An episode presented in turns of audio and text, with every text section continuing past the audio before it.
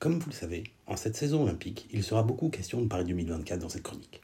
Déjà, car il s'agit du plus grand événement réalisé, c'est systématiquement le cas pour les Jeux olympiques d'été, si j'en crois les déclarations récurrentes du Comité international olympique, mais aussi parce que sa préparation et son organisation rythment l'actualité sportive et illustrent la place du sport en France. Au cours des 15 derniers jours, deux exemples bien différents, éloignés des stades, sont venus illustrer une tendance lourde qui marque notre période et dont j'ai déjà eu l'opportunité de parler ici, à savoir le sport washing. Premier exemple, c'est la ministre des Sports et des Jeux Olympiques qui fait la promotion d'une marque de soda bien célèbre, aux couleurs rouges mais parfois noires, si vous voyez ce que je veux dire.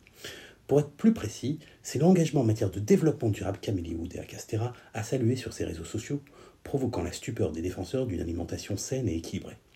Hasard du calendrier, il se trouve que le jour où la ministre glorifiait le plus vieux partenaire du CIO, sortait dans le monde une tribune rappelant le caractère nocif des produits du dit partenaire et à quel point son engagement avec le mouvement olympique relevait de ce qu'il convient d'appeler du Olympic washing, car ce que le sport permet, meilleure hygiène et santé, les produits célébrés le détruiraient. Paris 2024 a également été le prétexte d'une autre sortie médiatique étonnante pour un sujet beaucoup moins funky que la marque soda, à savoir les affaires judiciaires auxquelles son nom est associé dans les médias. C'est le parquet national financier, oui, vous savez, l'organe dont on entend parler lors des scandales financiers, qui s'est exprimé par la voix du procureur national financier, Jean-François Bonner.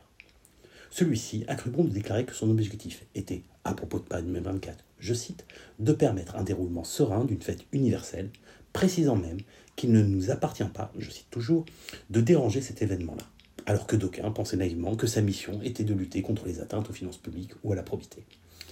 Il a également précisé que c'était pour cela qu'il avait décidé de lancer d'ores et déjà plusieurs procédures, mais que celles-ci ne relevaient pas, je cite, à ce stade d'éléments pouvant conduire vers des faits gravissimes de corruption ou de trafic d'influence. Nous sommes ravis de l'apprendre, le secret de l'instruction un peu moins.